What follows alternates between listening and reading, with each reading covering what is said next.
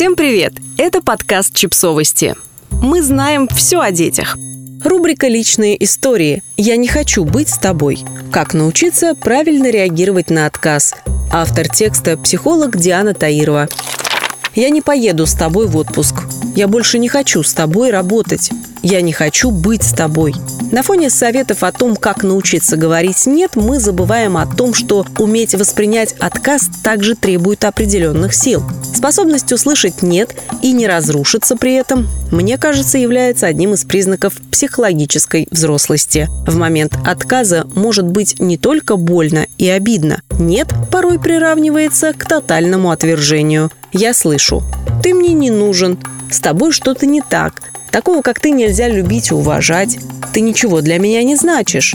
Это происходит, если в детстве ребенок рано пережил потери близких, у него не было нужной поддержки. Либо его отвергали, игнорировали, а рядом не было взрослого, который сказал бы, если тебе говорят «уходи, мы не хотим с тобой играть, дружить», да, это обидно, только это не связано с тобой. С тобой все в порядке. Просто ребятам сейчас интересно что-то другое. Но они только так могут об этом сказать. Так ребенок при всех неприятных переживаниях видит, что «нет» относится к конкретному событию, действию, а не к его личности. Осознавая это различие, говорить и слышать «нет» становится легче. Сейчас я спокойно пишу об этом, а лет 20 назад, когда я слышала неожиданное «нет» от близких, внутри меня каждый раз как будто что-то умирало. Я замыкалась в себе, а наедине с собой могла горько расплакаться не от отказа, а собственной интерпретации. Я так и знала, со мной что-то не так. Что делать, если вам сложно встречать отказ? Заметьте первую реакцию в этот момент. Что вы ощущаете в теле? Что чувствуете? Какие мысли о себе возникают?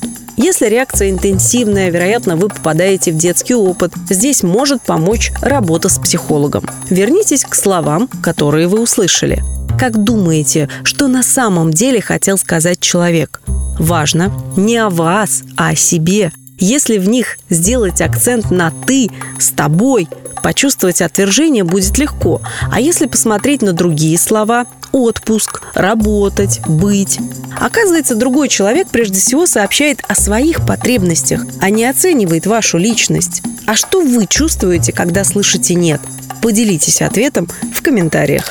Подписывайтесь на подкаст, ставьте лайки и оставляйте комментарии. Ссылки на источники в описании к подкасту. До встречи!